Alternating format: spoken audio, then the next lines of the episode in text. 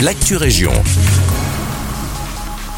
Bonjour à tous, ici Guillaume en Brabant Wallon. Forte baisse des immatriculations en 2022. Selon l'avenir, seulement 34 450 voitures particulières ont été immatriculées l'année passée. Une baisse significative de 7,9% par rapport à 2021.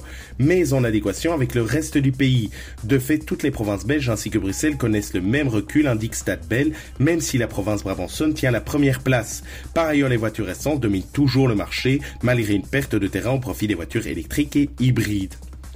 À Nivelles, le Reciparc de Nivelles, se trouvant rue de l'Artisanat, fermera ses portes ce samedi 11 février à 17h définitivement. Le but vous accueillir à partir du 15 février dans le tout nouveau Reciparc situé 3 rue Ernest Solvay. Plus grande et plus pratique, ces nouvelles installations devraient raccourcir le temps d'attente au parc et faciliter le tri des déchets. De plus, ces infrastructures seront dotées d'une nouvelle technologie qui permettra en direct de connaître le taux de remplissage des conteneurs. Taux de remplissage qui sera affiché sur le site d'Inbewe, une bonne chose pour éviter les déplacements inutiles. Toujours au sujet des nouveaux aménagements, lancement d'un chantier pour un nouveau giratoire sur la N29 à hauteur du futur contournement de Jodogne.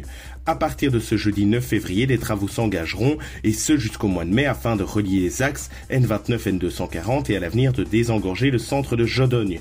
Pour les automobilistes, attention, la circulation sera alternée par des feux de signalisation.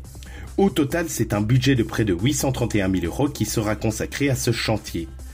C'est la fin de cette Actu Région, merci de nous écouter et un agréable mercredi avec nous.